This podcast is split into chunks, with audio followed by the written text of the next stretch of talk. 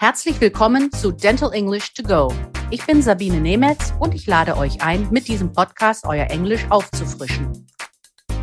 Ich möchte euch zeigen, dass es ganz leicht ist, sich im Praxisalltag auf Englisch zu verständigen. Jede Woche schauen wir uns eine bestimmte Situation in der Zahnarztpraxis an und trainieren die passenden Vokabeln und die richtige Aussprache.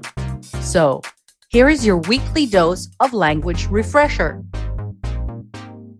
In today's lesson, we will talk about shade taking in dentistry and how to communicate with your patients on this subject.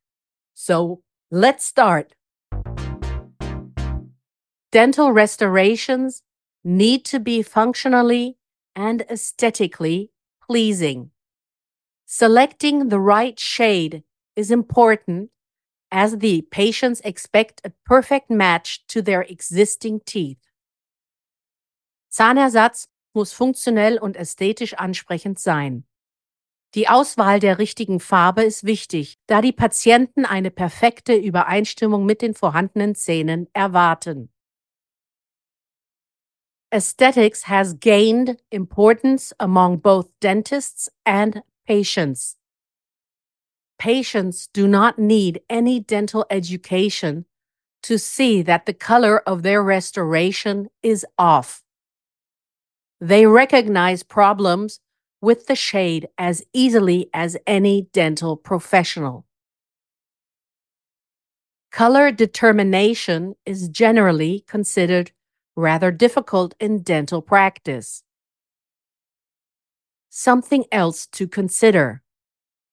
The patient's level of satisfaction may differ from that of the dentist. Human teeth are not just one solid color, from the free gingival margin to the incisal edge.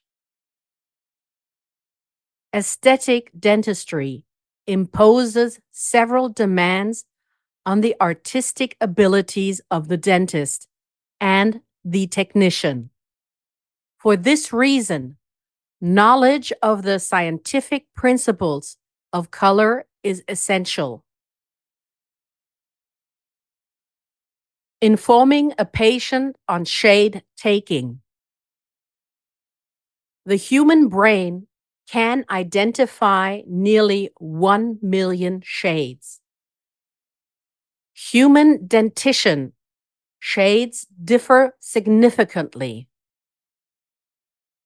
Electronic devices can identify about 100,000 dental shades while the human eye can identify only 1% of these shades. Describing and communicating shades precisely is a challenge. Therefore, three dimensions are used to describe color hue, value, and chroma. Hue describes the main shade of the tooth. For example, more reddish or yellowish. It enables the dentist to distinguish between the different families of color. Value defines the lightness of a color. Chroma, the degree of color saturation, distinguishes highly saturated colors from less saturated colors. As people age, the enamel becomes thinner, exposing more of the underlying dentin.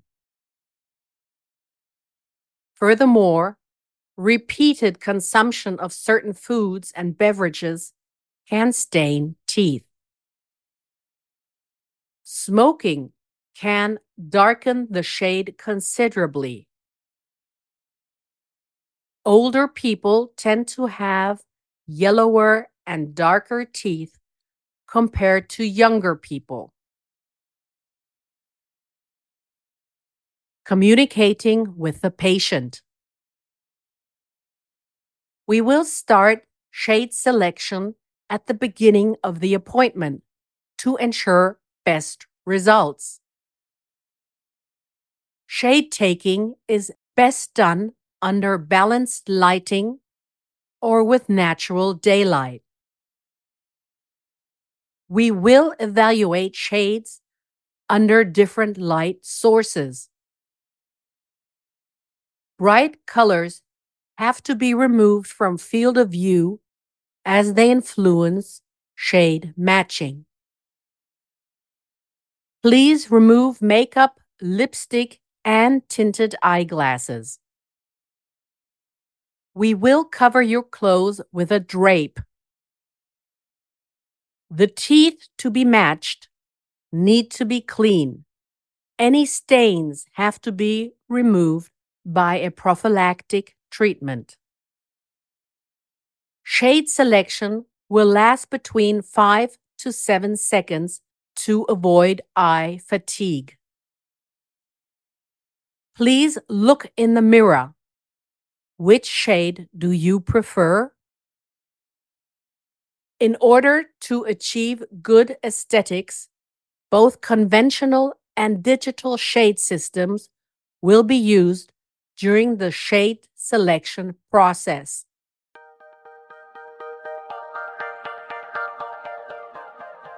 Here is your overview of the vocabulary of this week's lesson. To describe, beschreiben. To prefer, bevorzugen. To ensure, sicherstellen. To darken, verdunkeln, abdunkeln. To tend to, neigen zu. Tinted, getönt. Lightness, Helligkeit. Drape, Abdecktuch. Stains, Flecken. Eye Fatigue, Ermüdung der Augen. Das war unsere Lesson für diese Woche. Nächste Woche schauen wir uns die Herstellung einer Prothese an.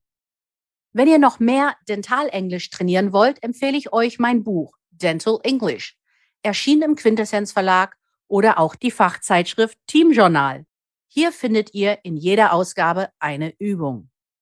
Vielen Dank fürs Zuhören.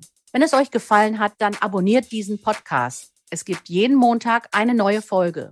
Überall, wo es Podcasts gibt. Wenn ihr Fragen habt, dann schreibt auf Instagram oder an podcast.quintessenz.de. Alle Links und Adressen findet ihr auch in den Show Notes. Ich sage goodbye and see you next week. Das war Dental English to Go mit Sabine Nemetz, der Englisch-Podcast für den Praxisalltag. Ein Quintessenz-Podcast.